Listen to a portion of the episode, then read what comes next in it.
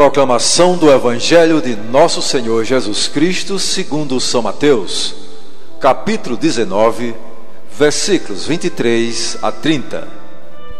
Naquele tempo, Jesus disse aos discípulos: Em verdade vos digo, dificilmente um rico entrará no reino dos céus.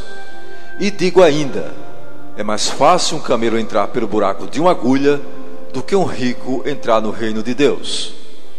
Ouvindo isso, os discípulos ficaram muito espantados e perguntaram: Então, quem pode ser salvo?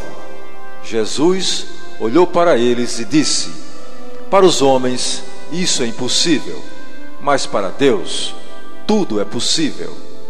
Pedro tomou a palavra e disse a Jesus: Vê, nós deixamos tudo e te seguimos. O que haveremos de receber?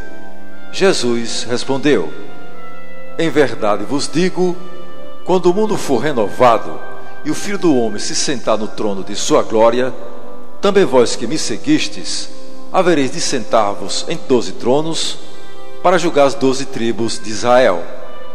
E todo aquele que tiver deixado casas, irmãos, irmãs, pai, mãe, filhos, campos por causa do meu nome, receberá cem vezes mais e terá como herança a vida eterna.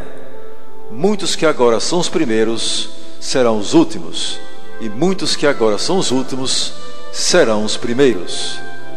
Palavra da salvação.